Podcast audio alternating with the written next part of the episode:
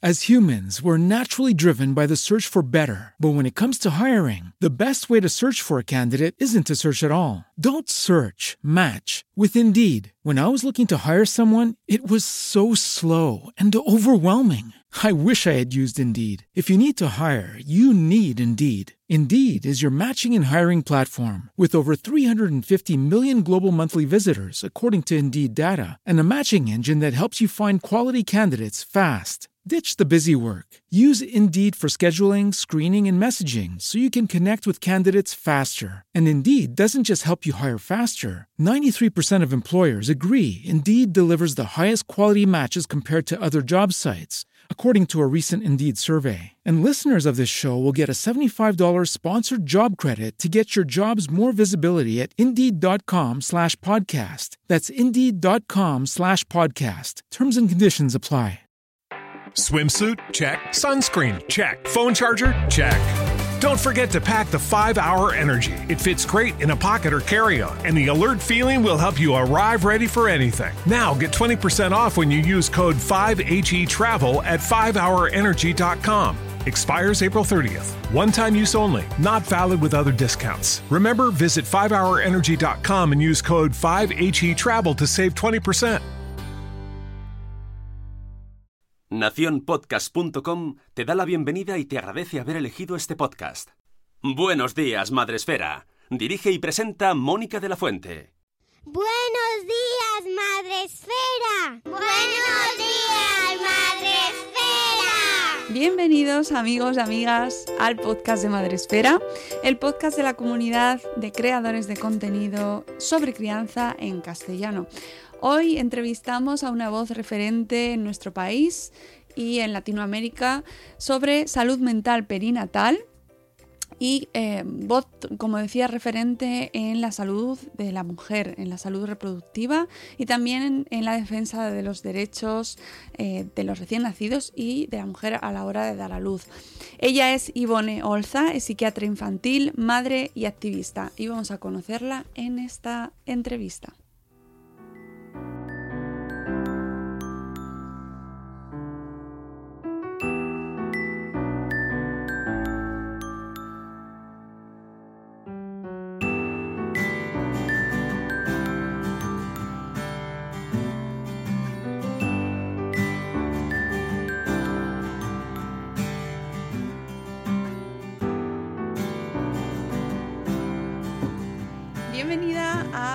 Días Madre Espera, Ivonne. Eh, muchísimas gracias por acercarte a nuestro programa, de verdad. Es un placer hablar contigo. Gracias, Mónica, encantada. Es Ivone, no es Ivonne. Ay, perdón, Ivone, Ivone. No sé por qué, me, a lo mejor estás acostumbrada a que te pase. Sí, me pasa mucho, pero es, es un nombre vasco y es Ivone. Pues perdóneme usted y corrijo absolutamente Ivone. eh, bueno, eh, yo nosotros te conocemos aquí mucho en Madresfera, te hemos leído, te, seguimos, pero habrá quien a lo mejor acaba de llegar a nuestro podcast y de repente dice, bueno, ¿y esta mujer? ¿Quién es Ivone Olza? ¿Qué, qué, ¿Por qué? Eh, ¿Por qué te he presentado antes en la intro, que tú no has escuchado, como una de las voces referentes en nuestro país? Eh, para mí, desde mi punto de vista, cuando hablamos de, eh, de nacimientos de mujeres eh, dando a luz y de salud a la hora de, de concebir y de, de, nacer, ¿no? De nacimientos. ¿Cómo has llegado hasta ahí? Bueno, pues yo soy médica, la verdad es que tenía vocación grande de médico y dentro de la medicina quería hacer pediatría.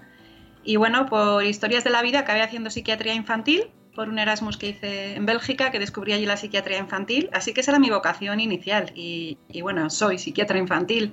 Lo que pasa es que mientras hacía la especialidad de psiquiatría infantil en Zaragoza, pues fui madre, fui madre relativamente joven, tuve a mis dos primeros hijos haciendo el MIR y a la tercera poco después. Y me llevé un poco de choque ahí porque la verdad es que el trato que recibí en mis partos pues no me gustó nada y el trato que recibió uno de mis bebés estando hospitalizado en neonatología, pues también fue, en mi opinión, muy duro, ¿no? Yo ya estaba acabando mi formación como psiquiatra infantil en aquel momento y ya pues me empecé a dar cuenta de que buena parte del trato que se daba a los recién nacidos en las UCIs neonatales, te estoy hablando de finales de los años 90, eh, pues iba un poco en contra de la evidencia científica. Es decir, se trataba bien la parte médica, pero no se cuidaba nada la parte emocional. Y con mi tercer parto, pues me di un poco cuenta más de lo mismo, de que también en los partos, pues seguía, seguían haciéndose muchas cosas que no iban mm, de acuerdo con lo que yo como médica sabía que decían las recomendaciones internacionales, ¿no? En el año 2001 empezamos el foro Apoyo Cesáreas, que era un foro de apoyo a madres que habían tenido cesáreas traumáticas o que querían evitar una cesárea. Y bueno, nuestra sorpresa fue que llegaron muchas mujeres que no habían tenido cesáreas, que habían tenido partos muy traumáticos. Y también llegaron profesionales, matronas, incluso ginecólogos, que decían, puf, es que esto está fatal. Y, y bueno, pues ahí empezó un poco, empezó una toma de conciencia colectiva de que había un problema con la atención al parto. Y en el año 2003 empezamos eh, la asociación El Parto es Nuestro. La fundamos 21 personas, 20 madres y un padre y en aquellos años pues empezamos a dar mucha guerra, ¿no? A todo esto yo venía también de un grupo de apoyo a la lactancia, de Vía Láctea en Zaragoza, que a mí me habían ayudado mucho porque yo me había dado cuenta que yo como médica no sabía absolutamente nada de lactancia, no tenía ni idea, ¿no? De hecho, a mí las que me ayudaron y las que me enseñaron fueron estas madres que no eran profesionales sanitarias, ¿no? Para mí eso también fue un punto de darme cuenta de que en muchos de estos temas de maternidad sabemos más las madres como madres que los profesionales sanitarios que no tienen formación actualizada, ¿no? Así que bueno, empezamos ahí el activismo desde el parto es nuestro y yo seguía trabajando de psiquiatra infantil, pero claro, es verdad que al estar en la red pública como psiquiatra infantil, pues me empezaron a llegar más eh, temas de perinatalidad, ¿no?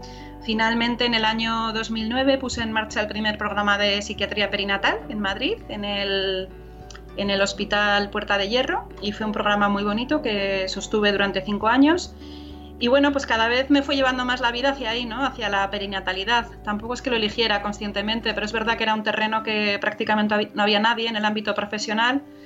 Así que bueno, al final se ha ido juntando un poco el activismo con la vida laboral y, un poco mi empeño ha sido pues por ahí, ¿no? porque la gente entienda lo importante que es cuidar bien a las embarazadas, a los bebés, lo importante que son esos primeros años de la vida, las consecuencias que tiene si las cosas no se hacen bien, ¿no? Y que a nivel de salud mental es un momento muy importante para prevenir. Es decir, que a veces lo principal es cuidar ¿no? y, y que se hagan las cosas bien y ya solo con eso pues va, va a ir todo bastante mejor. Así que bueno, sí, esa ha sido un poco mi historia y por ahí pues he acabado investigando, formándome, formando a otras personas y, por ahí seguimos. Eh, además, muy largo. Sí, una trayectoria larguísima que ha resumido fantásticamente en nada, pero que lleva muchísimo. Y, es que eh, una de las primeras cosas que te tengo que preguntar es si estamos mejor ahora que antes. Hombre, yo creo que sí. Sí, yo creo que todo este trabajo, eh, no el mío, eh, sino el de muchísima gente, empieza a dar frutos. Eh, esto siempre es lo del vaso medio lleno, medio vacío, ¿no? han mejorado unas cuantas cosas. Lo que pasa es que, bueno, pues en las que estamos ahí trabajándolo siempre nos parece insuficiente porque también vemos todo lo que queda por hacer. Pero yo creo que en el tema de la atención al parto, pues sí que ha habido una mejoría, ¿no? También es verdad que a veces la mejoría no es tan grande y a veces se maquillan eh, cosas que, en realidad siguen siendo igual que antes, pero con un discurso más, más bonito, pero en el fondo es lo mismo, ¿no? O sea, que queda mucho por hacer, pero yo sí que, vamos, sí que soy optimista en ese sentido. Bueno, bien. Eh, yo voy a ir haciendo la entrevista siguiendo un poco mm, el guion que me preparé al leer eh, de tu último libro, que mm. es Parir, el poder del parto. Eh, que recomiendo, lo, lo, recomendé el otro día en Instagram y lo vuelvo a recomendar. Eh, quiero que terminéis la entrevista hoy de escuchar a Ivone y vayáis a comprar el libro. Porque, mm, de verdad, qué, qué bonito, qué, qué, necesario. Qué necesario. Quiero que me cuentes un poco de, eh, cómo surge este libro, porque entiendo que va a, través de todo, todo, tu trayectoria, tus experiencias, pero cómo te sientas, cuándo te sientas a escribir, que entiendo que tiene que haber sido eh, muy catártico también esta, escritura. Sí, gracias Mónica. Pues mira, mi primer libro fue el de Nacer por cesárea, que lo publicamos en el año 2005 con Enrique Lebrero, un ginecólogo de la Clínica Acuario. Y allí la verdad es que escribí el libro que me hubiera gustado leer a mí, ¿no? Antes de tener mis cesáreas. Y, y bueno, un poco el resumen es que a lo largo de tantos años en apoyo cesáreas, en el parto es nuestro, pues me ha tocado acompañar a cientos o miles de madres y escuchar miles de relatos, ¿no?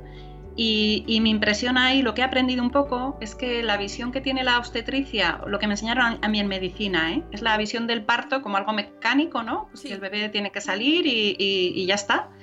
Y sin embargo yo he aportado un poco la visión desde la neurociencia, ¿no? Como soy psiquiatra, pues no puedo evitar eh, cuando ahora miro el parto, pensar qué está pasando en el cerebro de esa mamá, qué está pasando en el cerebro de ese bebé. Y tuve la suerte de participar en un proyecto europeo de cuatro años donde me, encargaron dirigir un grupo que precisamente iba a investigar la psicología del parto. Entonces esto fue como la guinda, ¿no? Porque ya era como, bueno, pues todo lo que yo había llevaba años observando y pensando, de repente me dieron una oportunidad de investigarlo y la verdad es que es precioso, es precioso. O sea, yo es que estoy fascinada con el parto porque cuanto más lo investigamos, pues más, eh, perlas encontramos, ¿no? Así que parir eh, ha sido un intento de, comunicar todo este aprendizaje, ¿no? Todo lo que yo he visto y realmente cuando ves el parto desde este lugar, pues cambia la perspectiva y creo que es muy importante que tengamos este conocimiento, sobre todo las mujeres, ¿no? Las futuras madres, porque, porque bueno, cambia también, eh, conlleva un cambio en la atención al parto, ¿no? Cuando esto se entiende. ¿Podemos elegir el parto? Mm, que, queremos tener? A ver, en el parto siempre hay... El parto es un viaje. Es un viaje y como todo viaje nunca sabes cómo va a acabar. siempre hay una parte de incertidumbre. Nadie te puede asegurar que tu parto vaya a acabar de una forma o de otra, porque es la vida y porque es uno de los momentos más intensos de la vida. Podemos preparar el viaje, ¿vale? Y podemos preparar con quién vamos a viajar, quién nos va a cuidar, quién nos va a acompañar. Y, claro, cuanto más y mejor lo preparemos, más posibilidades de que sea un buen viaje, ¿no? Pero bueno, siempre, eh, siempre hay una incertidumbre en el parto. Esto nadie, nadie puede asegurarnos lo contrario. No, pero esto me gusta que dices de la preparación del viaje, porque sí que es verdad que este libro podría servirnos como de esto cuando vas a hacer un poco de turismo y te, quieres preparar, ¿no? El destino eh, al que quieres ir, ¿no? Bueno, pues yo también, a mí también me hubiera encantado leer este libro antes. Creo que hubiera sido eh, muy enriquecedor, porque es verdad que es una experiencia que a todas las que lo hemos vivido, pues eh, es y tú lo dices en un libro, es de lo más intenso que puedes vivir en la vida, ¿no? Exacto. Es de lo más intenso. ¿Qué reacciones has tenido al lanzamiento de este libro y a, la lectura de este libro? Que me imagino que no han sido muchas. Pues en general bastante buenas. Yo creo que ha sido como eso, como iluminar un poco esto que llamamos el planeta parto, ¿no? Que efectivamente es un viaje y que los libros tradicionales de parto y de preparación al parto se centraban mucho como en la parte física cuando la parte potente del parto es la parte emocional y psicológica, ¿no? Entonces, lo más bonito que me ha pasado con este parto es que me han escrito, venido a ver, eh, abrazado, un montón de madres dándome las gracias y, a veces, me acuerdo en la feria del libro vino una mamá con su bebé de dos semanas en la mochila diciendo, mira, he salido de casa para venir a darte las gracias porque tuve un parto maravilloso aquí en Madrid, en un hospital, gracias a, haber leído tu libro, ¿no? Entonces, bueno, eso es un regalo impagable, la verdad es que eso ya te... Entonces, he tenido respuestas así, muy entrañables, muy emotivas y, y la verdad es que ahora que lo pienso, yo no recuerdo haber recibido críticas por este libro, no, no, lo recuerdo, igual las he recibido y las he borrado, ¿sabes? Pero es, verdad que está circulando muy bien, es un libro que se está regalando, que, circula entre amigas, entre madres y, entre padres también, algunos padres me han escrito también agradecidos, o sea que, contenta, sí, va bien. ¿Es un libro para empoderar a las madres? Bueno, yo creo que el conocimiento nos empodera. Entonces, eh, sí, o sea, no es un libro para decirle a nadie lo que tiene que hacer, ¿no? Como decimos en El parto es nuestro, nuestro eslogan es eh, infórmate y decide, ¿no? Porque de verdad creemos profundamente que cada mujer, con toda la información en la mano, sabe elegir lo mejor para ella y lo mejor para ella solo lo sabe ella. Yo no le voy a decir a una mujer dónde ni cómo tiene que parir, ¿no? Pero sí que es verdad que creo que este libro aporta una información que igual no estaba en otros sitios y que facilita, ¿no? el hacer ese viaje, ese recorrido. Y ese empoderamiento, esa información, em, ¿se puede llegar a entender como enfrentamiento con los profesionales sanitarios que las atienden? Bueno, es que ese es el contexto en el que estamos ahora. Hay, en este contexto de, de empoderamiento colectivo de las usuarias, pues hay todo tipo de profesionales. Algunos están muy incómodos y no toleran que, las mujeres eh, elijamos o decidamos o incluso rechacemos una intervención. Y lo que estamos viviendo en los últimos tiempos en España, este año pasado, ha habido algunos casos durísimos. Donde algunos profesionales ni siquiera entienden lo que es el consentimiento informado. El consentimiento informado es que tú puedes rechazar una intervención, igual que puedes rechazar una quimioterapia cuando tienes un cáncer avanzado, ¿no? Puesto en el parto puedes rechazar que te corten el periné o que te hagan una cesárea, pero esto, que es algo como elemental de, la ley de autonomía del paciente, pues todavía en el caso de las parturientas no se respeta y hay algunos casos de, bueno, pues de profesionales con mucha dificultad para respetar esto y, efectivamente yo creo que son más los profesionales los que entran en la confrontación, en la amenaza y en el chantaje, ¿no? Por desgracia. Pero precisamente sobre los profesionales tienes un capítulo que a mí me impactó, porque creo que era la primera vez que había oído hablar mm, así, de esa manera, eh, sobre qué sienten muchos profesionales en estas experiencias, ¿no? en este parto y cómo les afecta. ¿no? Es decir, al final no estamos tan separados mm, después de todo, ¿no? no Claro, es que cuando hablamos de violencia obstétrica hay quien se ofende mucho porque piensa que esto va contra los obstetras y no tiene nada que ver con eso. O sea, la violencia obstétrica es un tema estructural, es un tema del sistema. Entonces la padecemos todos, igual que el patriarcado y el machismo también lo padecen los hombres, ¿no? Pues esto es un poco el, mismo modelo. Hay, yo, claro, mi ventaja, entre comillas, es que soy médica y he trabajado en hospitales muchos años, codo a codo, con ginecólogos maravillosos, con matronas estupendas, que me han contado sus penas, que hemos hecho guardias, que han venido a llorarme y que he podido escuchar mucho ese dolor. Entonces yo sé que hay profesionales maravillosos. Eh, yo he trabajado sobre todo en la red pública que lo pasan muy mal y que también se sienten, pues que a veces hay, eh, son testigos o cómplices de ese maltrato, ¿no? Las mujeres, un maltrato que acaba de reconocer la ONU y la OMS, o sea que es un tema, es un tema global, ¿no? Es un problema mundial, no es, no es que me lo estoy inventando yo. Entonces, eh, para poder cambiar esto, hay que ayudar a esos profesionales a estar bien y muchos profesionales tienen que sanar también sus propias heridas, ¿no? igual que las madres que hemos tenido partos traumáticos. Entonces esto tiene que ser un, tema colectivo y desde luego que no es un tema de echar la culpa aquí, no, es un tema de buscar culpables, ¿no? yo creo que es un tema de buscar salidas, soluciones y otras maneras de, trabajar y de cuidarnos todas. ¿no? Mm. Sí, eh, eh, podemos leer testimonios de de, matronas, eh, de, personal sanitario que, acaba dejando incluso eh, la profesión ¿no? por las experiencias que se viven. Y, la verdad es que a mí me impactó leerlo desde ese punto de vista porque, claro, siempre leemos más los testimonios de las madres, ¿no? aunque eh, parece como que las madres nos quejamos siempre por todo. Yo, que las madres, las madres siempre tenemos la culpa y nos quejamos mucho.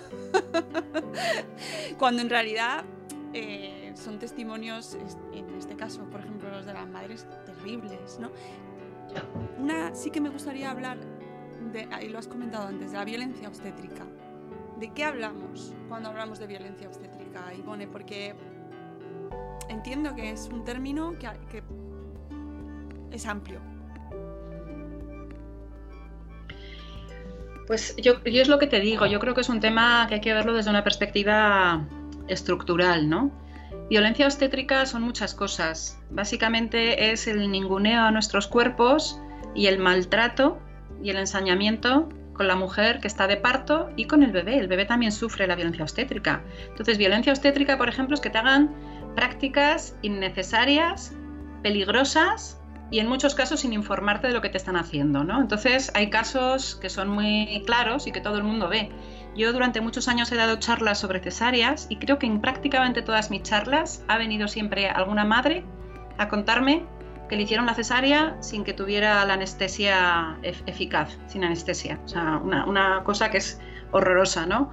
O, muchas madres que les han hecho, eh, les han obligado a parir en el potro cuando se sabe que lo mejor para el parto es parir en la postura que tú quieras, ¿no? Todavía se siguen usando los potros, todavía eh, cuando empezamos el parto es nuestro había mucho maltrato verbal a las mujeres, ¿no? Pues se les gritaba, se les decía que no colaboraban, que no empujaban, que iban a hacer mal por su culpa. Yo creo que con nuestro activismo y sobre todo con el tema de las redes, eso ha parado. Porque ahora los profesionales saben que si dicen algo así va a salir al día siguiente en redes sociales. Entonces creo que ese, maltrato verbal, ese trato humillante que, que antes se daba mucho, ¿eh? pues ahora ya no se da, pero bueno, sigue habiendo tantos ejemplos de violencia obstétrica. Violencia obstétrica es que se lleven al bebé nada más nacer, cuando sabemos que eso casi nunca está indicado. Eh, no sé, hay un montón de, de, formas de violencia obstétrica, pero yo creo que la más difícil de visibilizar es la que, bueno, pues esta especie de, engaño o chantaje, ¿no? Violencia obstétrica es cuando te dicen que hay que hacer una cesárea porque el bebé es muy grande y no va a salir y es mentira. O, cuando te dicen que, hay un problema que luego no es un problema que justifique una inducción de parto o una cesárea, pero en ese momento tú eres una embarazada que está a punto de dar a luz y no tienes por qué tener esta información, tú tienes que confiar en el profesional. Entonces, cuando hay un profesional que tiene un 100% de cesáreas, está claro eh, que, eso es violencia, pero la mujer que llega a ese profesional en muchos casos no tiene esa información. Y hay profesionales que de verdad engañan a las mujeres y en el último momento les prometen una cosa y en el último momento sacan cualquier excusa para programarles el parto según su agenda, ¿no? Esto en la sanidad privada se ve muchísimo y, bueno, y lo que no se ve es que esto hace mucho daño y deja consecuencias a muy largo plazo. Porque muchas veces dicen, no, no, ya, ya ha pasado todo, eh, la mamá, el bebé está en neonatos ingresado para observación y la mamá está bien. Bueno, para empezar, eso nunca es verdad. Si el bebé está ingresado, la mamá nunca está bien, ¿sabes? O al revés, ¿no? Dicen, no, el bebé está bien, pero la mamá ha tenido que ir a reanimación y lleva allí un día entero. Bueno, el bebé no está bien si no está con la mamá. O sea, esto hay que entenderlo, ¿no? Lo de al bebé le pasa algo y la mamá está bien, no. Tienen que estar juntos. Y si no están juntos, tiene que haber una razón de mucho peso eh, una verdadera urgencia médica para que estén separados. Pero es que muchas veces lo que motiva esa separación son cosas que se han hecho durante el parto. Eh, si durante el parto se pasan con el gotero de oxitocina, pues hay más riesgo de que la mujer tenga una hemorragia.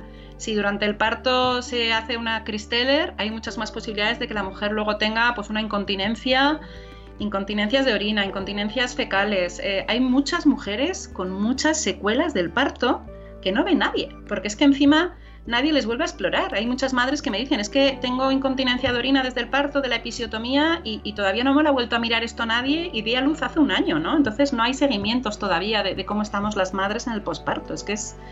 Y eso no está en las estadísticas. Entonces dicen, tenemos la mejor atención de, Europa, las mejores cifras. Es mentira. Hay un montón de cosas que no están en esas cifras, ¿no? Que no están recogidas y que es dolor y sufrimiento que se pasa, pues eso, en silencio y en cada casa, ¿no? Sí, porque además luego está el posparto.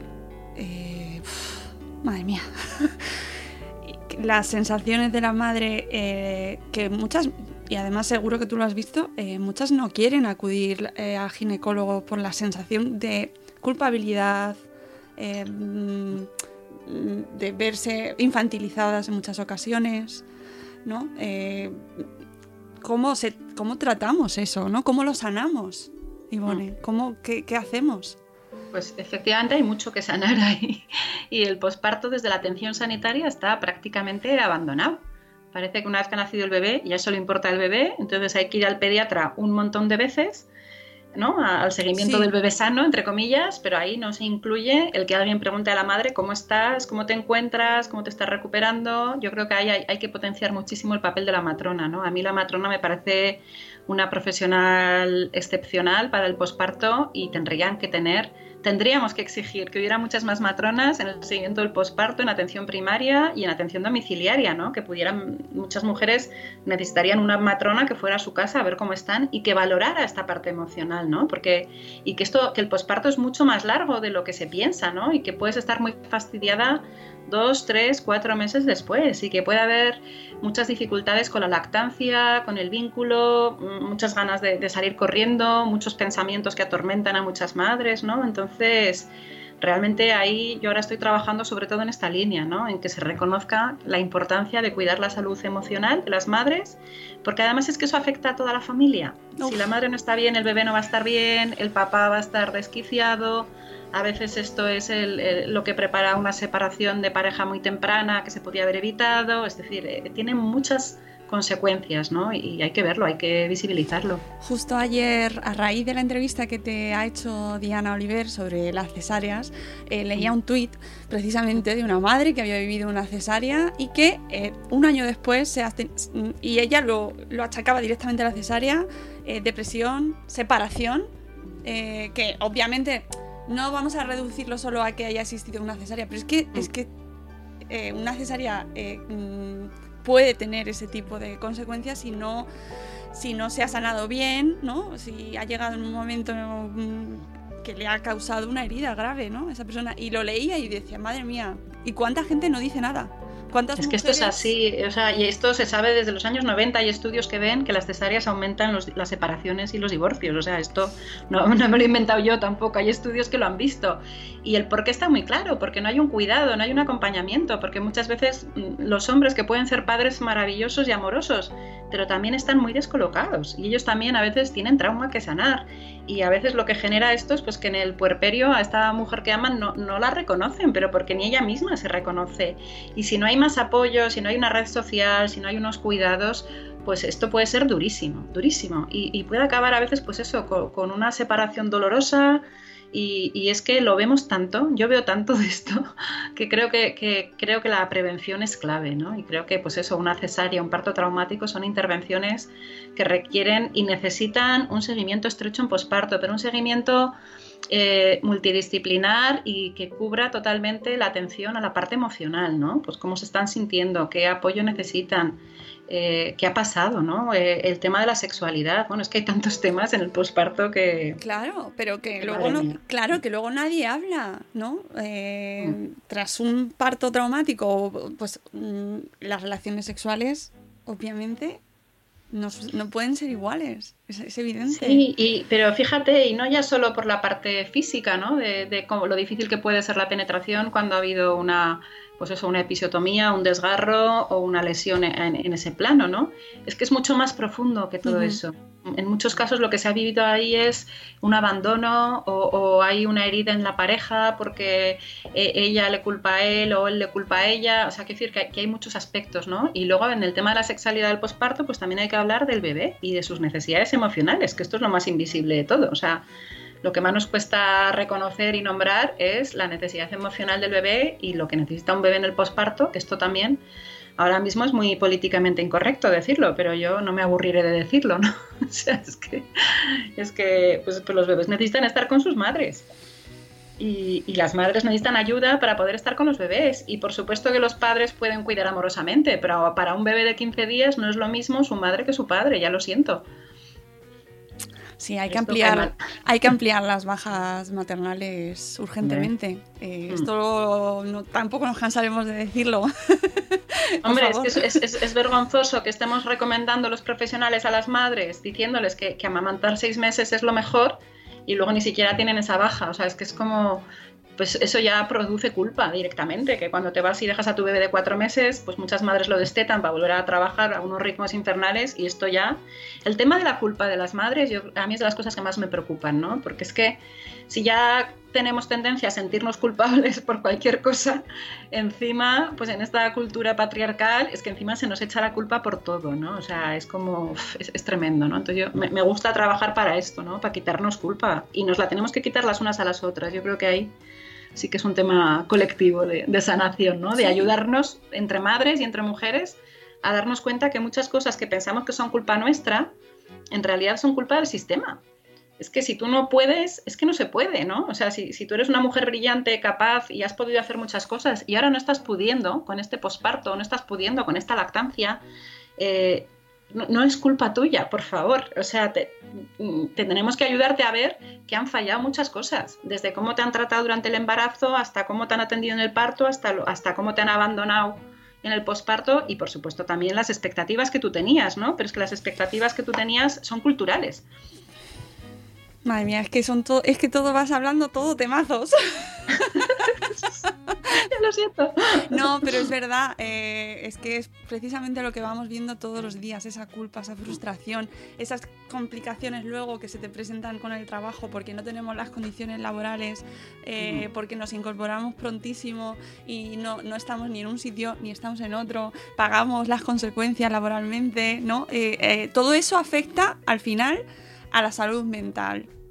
Mm. Al, de, mm, algo de lo que no se habla apenas, mm. que afortunadamente estamos empezando a hablar y de lo cual tú precisamente estás ahí en la brecha intentando, o sea, y trabajando, ¿no? Precisamente ahora eh, acabas de hacer eh, o estás en, un, eh, con una formación anual, ¿verdad, Ivone? Sí. Precisamente sobre este tema. Cuéntanos un poquito, porque estoy segura de que habrá mucha gente interesada en, en, estos seminarios que, que dais desde salud mental perinatal. Sí, sí, sí. Desde hemos montado el Instituto Europeo de Salud Mental Perinatal, que es eh, desde donde mm, damos esta formación. Pues a mí los últimos años, como te digo, también por eso, por trabajar codo con codo con los profesionales eh, y escucharles, me empezaron a llegar muchas peticiones de formación, ¿no? De, profesionales, pues de, de, todo, ¿no? Psicólogas, matronas, que decían, quiero saber más, quiero poder trabajar con las madres pero es que además yo soy madre y necesito sanarme, ¿no? Entonces, desde ahí empezamos esta formación, hace ahora ya seis años, estamos empezando ahora la sexta edición, y el objetivo es, por un lado, pues esto, ¿no? Es una formación muy abierta, la puede hacer cualquier persona, no, ponemos requisitos, no hay que tener ningún título, se pueden apuntar profesionales, pero también madres o, padres, ¿no? Eh, el objetivo es, es iluminar todo esto, ¿no? O sea, dar aportar, por un lado, el conocimiento de la evidencia científica, que es que hay mucha evidencia científica de cómo cuidar en el embarazo, en el parto, en el posparto, de lo importante que es la salud mental en esos momentos, ¿no? Y de las, las consecuencias que tiene no cuidarlo. Entonces, por un lado pretendemos pues dar toda esa información, que en muchos casos esa información se convierte en herramientas, ¿no? O sea, que los profesionales dicen, bueno, pues si me das todos estos estudios, yo ya en mi trabajo me puedo sentir pues más respaldada para pelearme para que no separen a los bebés de sus madres en las cesáreas, por ejemplo, ¿no? O para conseguir que en mi hospital se haga un protocolo de atención al duelo perinatal. Bueno, pues por un lado trabajamos mucho desde la evidencia científica, ¿no? Y aportamos ahí investigaciones, estudios, tenemos gente muy buena, la verdad, de, de profesoras, es un lujazo, pero también nos parece muy importante la otra parte, esta parte que te digo que tiene también que ver con sanarnos, de forma colectiva, con entender un poco el sistema, ¿no? Como entender qué es lo que está pasando, ¿no? Tener un análisis de, de la sociedad, del contexto en el que estamos, profundizar en ese análisis también con una perspectiva de género, ¿no? Porque realmente casi todo lo que nos acontece a las madres eh, hay que hacer una lectura de género, ¿no? O sea, esto no es casualidad. Realmente yo creo que, en el patriarcado, el patriarcado se ensaña con, las mujeres en el momento en que nos convertimos en madres, ¿no? Y esto, entonces, también lo tenemos presente, pero nos parece muy importante en nuestra formación trabajar también desde los cuidados eh, y por ahí vamos un poco, pues eso, ¿no? Cuidándonos mientras nos formamos. Nos parece muy importante que las profesionales puedan hablar, pues de esto que hablábamos antes, ¿no? De cómo se han sentido en su trabajo, de cómo se sienten las profesionales con los partos traumáticos, de, cuál es su historia, ¿no? De, porque luego tenemos muchas psicólogas, muchas matronas, eh, médicas que ellas mismas eh, han sido madres, ¿no? También revisamos eh, de dónde venimos, ¿no? Pues cómo nacimos, ¿Qué, vivieron nuestras madres, cómo fueron los partos de nuestras abuelas. Son preguntas súper interesantes que ayudan a que una se entienda mejor y que nuestra experiencia es que está siendo muy sanador. Es lo que te digo, en el fondo es como una herramienta, esta formación es como una herramienta que te, por un lado te da mucha evidencia científica pues muy machacada, ¿no? Para tenerla ahí muy a mano, pero también yo creo que está ayudando a mucha gente a entenderse mejor a sí misma, tanto como madre o como mujer, como, como profesional. Te hablo de mujeres porque es verdad que la mayoría de nuestras alumnas son, son mujeres, aunque también tenemos hombres, y bueno, estamos muy contentas porque tenemos muchísimas alumnas de toda Latinoamérica, que es una maravilla también lo que aportan, lo que comparten y lo que nos están enseñando, ¿no? En muchos casos. Entonces esa es un poco la idea, ir creando espacios esto que se habla ahora ¿no? en la política, de poner la vida en el centro y poner los cuidados en el centro, pues esta oh. es nuestra manera, nuestra manera de hacerlo. ¿no? Esto es lo que nosotras estamos haciendo, haciendo. Pensar colectivamente cómo hay que cuidar, eh, pues sobre todo, ya te digo, a las embarazadas, a los bebés, a los papás recientes, todo lo que pasa en este primer año de vida pues nombrarlo, visibilizarlo y, aprenderlo, ¿no? Mm, no, no, es que me parece fundamental y pensando, por ejemplo, en embarazadas, depende de su estabilidad emocional también, su, su ya previa, su situación previa, ¿no? En el embarazo, con todo lo que afecta a eso, cómo se cuida y cómo se, cómo se gestiona ese embarazo o ese parto, ¿no? Si se toman o no se toman medidas eh, o se hace seguimiento según esa según su situación, ¿no? O qué pasa después con estas depresiones, esto típico que es, bueno, esta depresión postparto, que nos lo han dicho a todas, bueno, estas, estas, las hormonas, esas son las hormonas, tú no te preocupes que eso se te pasa, ¿no? Atender a eso o ponerle nombre y darle relevancia, ¿no? ¿Cómo hacemos eso? Esto... Eh, me parece fundamental que la gente por lo menos lo sepa y que, y que muchas madres que nos están escuchando eh, estén ahora embarazadas o no, que lo escuchen y, piensen en su, propio, en su propia experiencia y en qué han necesitado y qué necesitan ahora. Eh, este ¿Esto es un curso para hacerlo, em, pues por ejemplo, si vas a tener un hijo o, o, te quieres preparar para el parto o está, vale para cualquier época o para cualquier momento vital? A ver, el curso está pensado sobre todo para todas las personas que quieren trabajar con madres, con bebés, con padres o con niños pequeños, ¿vale? Entonces, es verdad que tenemos una mayoría de alumnas que son psicólogas o estudiantes de psicología o matronas o enfermeras, pero también se nos han apuntado cantantes, eh, por supuesto doulas y por supuesto periodistas. Quiere decir que y mucha de esa gente nos dice, Jolín, gracias a esta formación es que me, he entendido y me he sanado, ¿no? O me ha servido luego para trabajar como comunicadora eh, con temas de madres. O sea, es, realmente es muy amplia. Nosotras apostamos mucho por lo multidisciplinar, ¿no? Por el espacio donde cada una viene de un lugar muy distinto y con una formación profesional muy distinta, pero esa es la riqueza, ¿no? Y buena parte de nuestro trabajo tiene que ver con que se puedan incluir, sobre todo profesionales de la psicología, y de la psiquiatría y de la salud mental en la atención sanitaria a la maternidad. O sea, pensamos que tiene que haber psicólogos en las UCIs neonatales, pensamos que tiene que haber psicólogos en los equipos de obstetricia o psicólogas, pensamos que tiene que haber trabajadoras sociales, que tiene que haber, o sea, que se tiene que integrar, ¿no? que, el cuidado tiene que ser global. Entonces, bueno, pues ahí nuestra formación son 12 seminarios, es un seminario al mes, se puede hacer presencial en Madrid, pero la inmensa mayoría de las personas lo hacen online, porque obviamente no están en Madrid, pero el acceso al seminario online da acceso al aula virtual. Y en el aula virtual es una riqueza maravillosa, porque ya te digo que tenemos alumnas también de, toda España y de toda Latinoamérica, y se aprende mucho con estas tareas que planteamos, ¿no? Este trabajo de también poder entender un poquito más de dónde venimos, es, es bonito y es, la verdad es que es y yo estoy emocionada porque en los años que llevamos, pues muchas de estas personas que han pasado por nuestra aula, luego han puesto en marcha sus proyectos y están haciendo unos trabajos maravillosos. O sea, realmente estamos construyendo esta red perinatal y tenemos pues psicólogas que han conseguido entrar a trabajar en hospitales, en centros de salud, matronas que gracias a la formación han puesto un programa de atención al puerperio, eh, no sé, hay, hay, psicólogas o psiquiatras que han puesto su consulta, enfermeras que gracias a nuestra atención nos dicen, madre mía, es que ahora puedo entender a las madres que atiendo, ¿no? Entonces, bueno, pues eh, está siendo muy bonito a dónde lleva luego esta formación. Yo estoy feliz, vamos, y agradecida. Tenéis toda la información en la, en la web de este Instituto Europeo de Salud Mental Perinatal, que la URL es saludmentalperinatal.es. Ahí tenéis mm. eh, tanto este curso como otros otros seminarios, otros cursos que realizáis. Tenéis mucha actividad, sí. Hacemos muchos cursos monográficos, pero una formación que está funcionando fenomenal, que empezamos el año pasado, fue la formación en lactancia y salud mental. Y esto, si te parece, te lo explico un poco porque también es importante, ¿no? Yo vengo de grupos de apoyo a la lactancia, tuve la suerte de, tener mucho apoyo de estas madres que te digo de Vía Láctea en mis lactancias. Y tengo el libro del activista. y de aprender mucho de ellas, ¿no? Y he trabajado mucho en lactancia, ¿no? Entonces, en el tema de la lactancia, el problema que hay con el apoyo a la lactancia es que es un apoyo que se centra en lo físico. Y la mayoría de las dificultades en la lactancia tienen un, aspecto emocional muy grande. Y si no se trata esto, es muy difícil, ¿no? O sea, la lactancia, si, si intentas amamantar como obligación, porque te han dicho que es lo mejor, es muy probable que, eso acabe mal, ¿no? que sea una experiencia frustrante y dolorosa. Yo he visto a muchas madres con mucha frustración con la lactancia, con mucho dolor, que han tenido que destetar muy pronto, que se han sentido encima culpabilizadas. ¿no?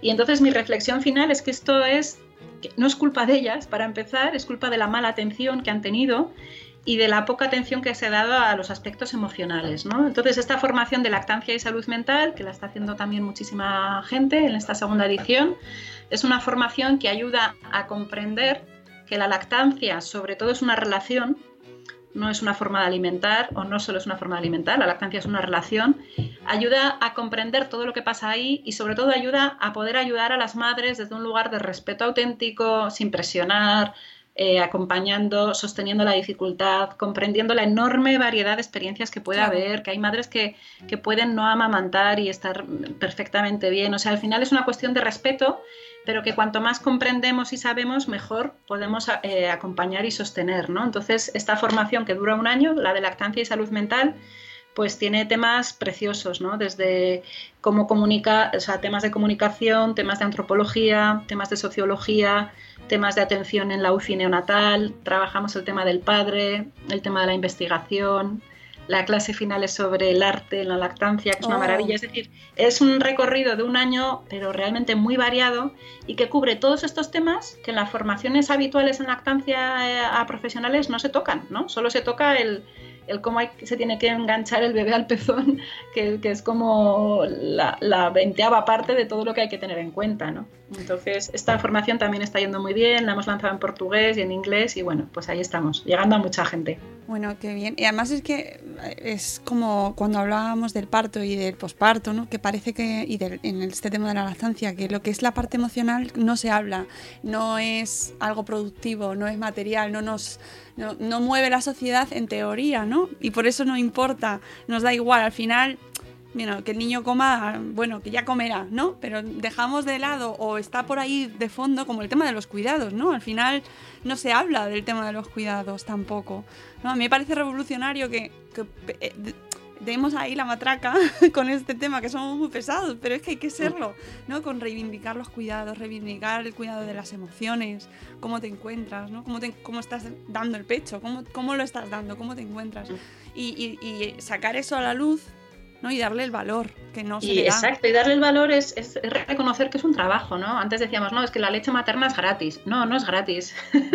la leche materna son miles de horas o sea, amamantar de forma exclusiva es un trabajo a tiempo completo que trae un bien para toda la sociedad y yo creo que, las madres que hacen lactancia exclusiva tendrían que recibir un salario, o sea, pero público del Estado, porque están haciendo un bien social, o sea, porque hay mucha evidencia de que si una o sea, que un bebé amamantado va a consumir muchos menos recursos, va a tener menos infecciones, menos enfermedades y, y, en general sabemos que va a estar más sano, ¿no? Entonces, si una madre elige, por supuesto que sin presionar a nadie, pero pero que la lactancia deberíamos cuidarla como un bien social. Y, que te paguen porque estás haciendo un trabajazo a tiempo completo, ¿no? A mí me, da pena y risa, ¿no? Cuando hablas con una madre lactante de un bebé de dos meses y le dices, bueno, ¿y qué tal? Y dice, uff, no he hecho nada en todo el día, ¿no?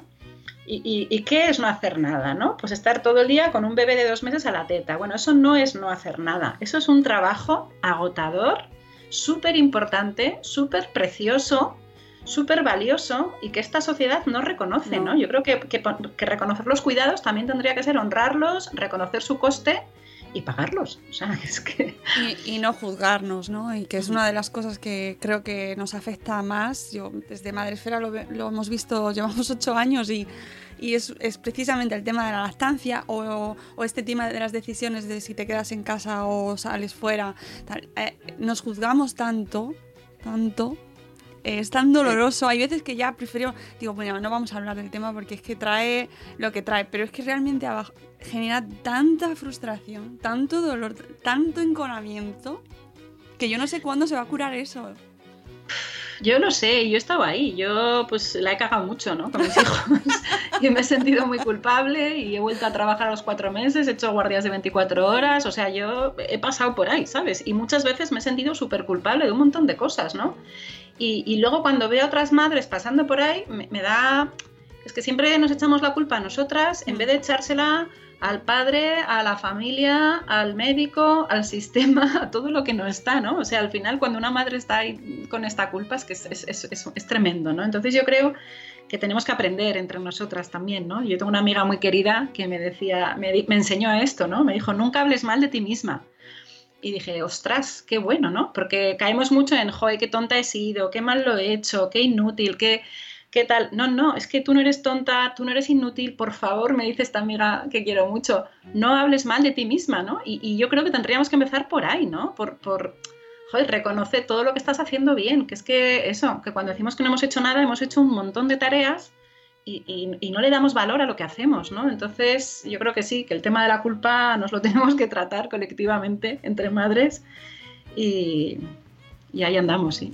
Ay, qué bonito esto que has dicho, de verdad, y qué cierto, ¿no? De que, no, no, hablemos mal de nosotras mismas y que aceptemos cuando nos dan cumplidos, es que es todo va, va todo unido. Ivone, ¿no? Que necesitemos cuando nos digan, oye, qué bien, qué bien lo has hecho, gracias. Y ya está. no lo justifiques. Nos cuesta horrores, ¿no? Nos cuesta, ¿no? Y apoyarnos y unirnos y escuchar a una madre reciente, ¿no? y no juzgarnos, porque todas estamos en evolución, ¿sabes? Yo, la madre que era yo cuando tuve a mi primer hijo, al segundo, a la tercera, es que no soy la que soy ahora. Ahora haría todo distinto. Pero cuando veo a una madre reciente, pues haciendo cosas que yo ahora no, no haría, pero es que yo las hice también, ¿sabes? Y, también dejé llorar a mi bebé o también hice un montón de cosas que ahora mm, eh, ojalá no hubiera hecho, pero tenemos que entender que esto es parte del proceso y que la madre que ahora está tomando unas decisiones, pues igual dentro de dos años toma otras o las sana de otra manera, pero ¿quién soy yo para juzgar a nadie? Si es que yo también, lo que te digo, o sea, anda que no he hecho cosas de las que me apena, ¿no? Pero bueno, hay que, hay que ser ahí más empática, ¿no? Con nosotras mismas y con las demás. Sí, sí, y ser parte del cambio, que yo creo que estamos en ello, ¿no? Ser parte de, esta revolución que creo que va ahí poquito a poquito. Yo espero que la generación de nuestras hijas, nuestros hijos, eh, tengan partos diferentes, ¿no? Y que, sea que, tu libro sea lectura de cabecera, yo se lo dejaré, ¿eh? yo se lo voy a dejar a mi hija. para preparadito. Tengo ya algunos puestos ya para que ella se lo vaya leyendo. Y, que cuando llegue a. y que, y que disfrute y tenga ese, ese, recuerdo que yo creo que. es que es verdad, es que es una de las experiencias más bonitas de, que puedes vivir, ¿no? Y cuando escuchas a, a madres que lo han pasado tan mal, ¿no? Y que lo recuerdan como un trauma, y que yo tengo amigas que lo han vivido y que lo cuentan con tanto dolor, pues no sé, intentar que eso vaya cambiando, ¿no? Y hablar sobre ello, dejarlas hablar, ¿no? Escucharlas, Ivone. Es que, mira, el parto es parte de la vida sexual. Y esto es lo mismo que hablar de hacer el amor enamorada o de una violación. O sea, es que son los dos extremos, ¿sabes? Un parto puede ser como el mejor polvo de tu vida o más, y también puede ser tan horroroso como una violación. y yo creo que hay que nombrarlo desde ahí, ¿no? Y ver las dos, los dos extremos y, escuchar y validar todas, a todas las madres. Eh. Hmm. Pero está muy bien que cada vez seamos más conscientes de lo bonito y lo potente que puede ser. Sí, claro que sí. ¿Próximos proyectos, Ivone? Pues eh, bueno, ahí estamos. Desde el instituto seguimos ahí trabajando mucho, pues la formación, nos llegan muchas peticiones. Yo sigo con la investigación. Ahora estamos empezando otro proyecto europeo de, también de investigación sobre parto traumático, precisamente. En el último año he estado de colaboradora con la Organización Mundial de la Salud, que están trabajando, estoy trabajando con ellos en la guía de posparto y de cesáreas. Entonces, bueno, pues proyectos demasiados, la verdad. Me encantaría escribir otro libro sobre maternidad que estoy empezando, pero oh. creo que va para largo. bueno, porque no llego, no llego. Y, luego el objetivo también, que yo creo que también es muy difícil y lo hablo mucho con mis amigas, ¿no? El objetivo de cuidarnos, ¿no? Y de no dejarnos arrastrar por esta vorágine, ¿no? Y este agotamiento, mis amigas queridas, pues todas compartimos muchas veces el cansancio, ¿no? Y entonces pues andamos ahí buscando la manera de divertirnos más. Como dice Emma Goldman, si no se puede bailar, no es mi revolución, ¿no? Pues también yo creo que el mayor desafío, el mayor reto es hacer todo esto de forma saludable, ¿no? Cuidándonos, divirtiéndonos, disfrutando y sin agotarnos, ¿no? Porque a veces es abrumador, a veces piensas en todo lo que hay que hacer y dices, ¿cómo me voy a, cómo me voy a desconectar no sé cuántos días o cómo me voy a ir a no sé qué si, si hay todo esto por hacer? Pero yo creo que es para mí es una reflexión constante, ¿no? El, cómo hacer esto, ¿no? El cómo seguir trabajando por las madres y con las madres, cuidándonos también, ¿no? Porque si no, apaga y vámonos. Y ya para concluir, para aquellas madres que nos escuchan que están, que, están embarazadas y que van a vivir un parto pronto, ¿qué, ¿cuál es el consejo más importante que les das? Además de leer su libro, por favor, ¿eh? ¿Os lo recomendado? Sí. Yo creo que una cosa muy difícil, pero muy importante, es que no te metan miedo. No, que no, o sea, No sé cómo se hace esto, o sea, que no sé si es un consejo. ¿sabes? Taparse los oídos, porque. Pero creo que, que, no, no, no, que no te metan miedo, ¿no? Y te lo digo y a la vez sé que es muy difícil, pero realmente ahora mismo la atención al embarazo y al parto está controlada por el miedo y es muy difícil saber salir de ahí, ¿no? Entonces yo creo que, que el trabajo del embarazo también es confiar, ¿no? Confiar en que tu cuerpo sabe parir, confiar en que tu bebé sabe nacer y hablar mucho con tu bebé, ¿no? Que tu bebé está ahí, está presente, quiere nacer, no sé, no, no, no me gusta dar consejos. Creo que cada mujer sabe, ¿no? Pero bueno, ahí tenemos el Parto Nuestro, que da mucha información gratuita, que hacen, hacemos encuentros, hacemos reuniones abiertas, yo creo que por ahí.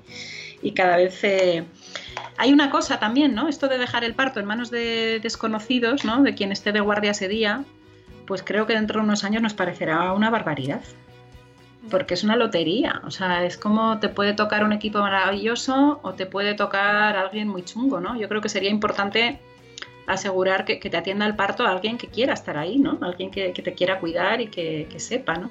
Esto no siempre es posible, pero creo que vale la pena, por lo menos, intentarlo. Bueno, sí, esperamos que en esa formación y que, que estas generaciones nuevas que están entrando de... es que estoy recordando a, Matronicidio con el que hablé hace poquito, que, está tan concienciado y precisamente habla con tanta ternura de sus, de sus madres, ¿no? Eh, bueno, que se vaya renovando eh, pues, pues los aires, ¿no? y, que, y que efectivamente no sea esa lotería, que, que es así en muchas ocasiones. Y ya mm. no solo que, quien te toque, es que no conoces a... Eh, yo, en, mis propios embarazos vi a cada revisión era un ginecólogo distinto. Y ahí ya desde ese punto no, establece, no puedes establecer una relación de confianza, ¿no? De... Nada. Mm, y por supuesto en el parto, a donde llegas, como llegas, mm. por supuesto con plena confianza, pero bueno, pues te pones en manos de quien esté. Sí, sí, nos la jugamos un poco ahí, sí. Bueno, entiendo que eh, la labor de buscar el hospital y, ahí sí que tenemos capacidad nosotras las madres para, bueno, decidir a qué hospital vas a ir, ¿no? Entiendo. Sí, sí, sí, yo creo que hay que informarse, que es súper importante, vamos. Así que eso.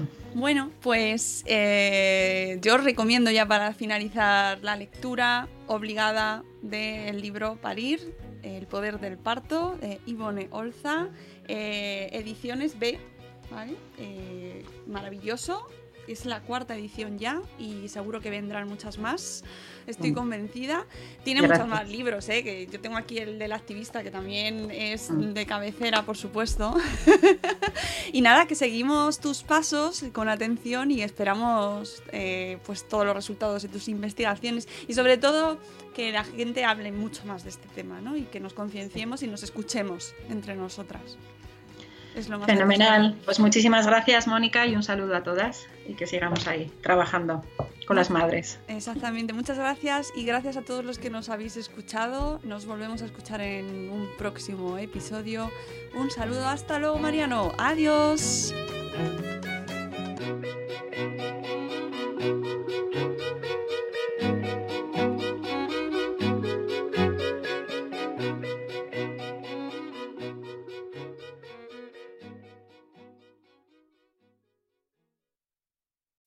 As humans, we're naturally driven by the search for better. But when it comes to hiring, the best way to search for a candidate isn't to search at all. Don't search, match with Indeed. When I was looking to hire someone, it was so slow and overwhelming. I wish I had used Indeed. If you need to hire, you need Indeed. Indeed is your matching and hiring platform with over 350 million global monthly visitors, according to Indeed data, and a matching engine that helps you find quality candidates fast. Ditch the busy work. Use Indeed for scheduling, screening, and messaging so you can connect with candidates faster. And Indeed doesn't just help you hire faster. 93% of employers agree Indeed delivers the highest quality matches compared to other job sites, according to a recent Indeed survey. And listeners of this show will get a $75 sponsored job credit to get your jobs more visibility at Indeed.com slash podcast. That's Indeed.com slash podcast. Terms and conditions apply. Swimsuit? Check. Sunscreen? Check. Phone charger? Check.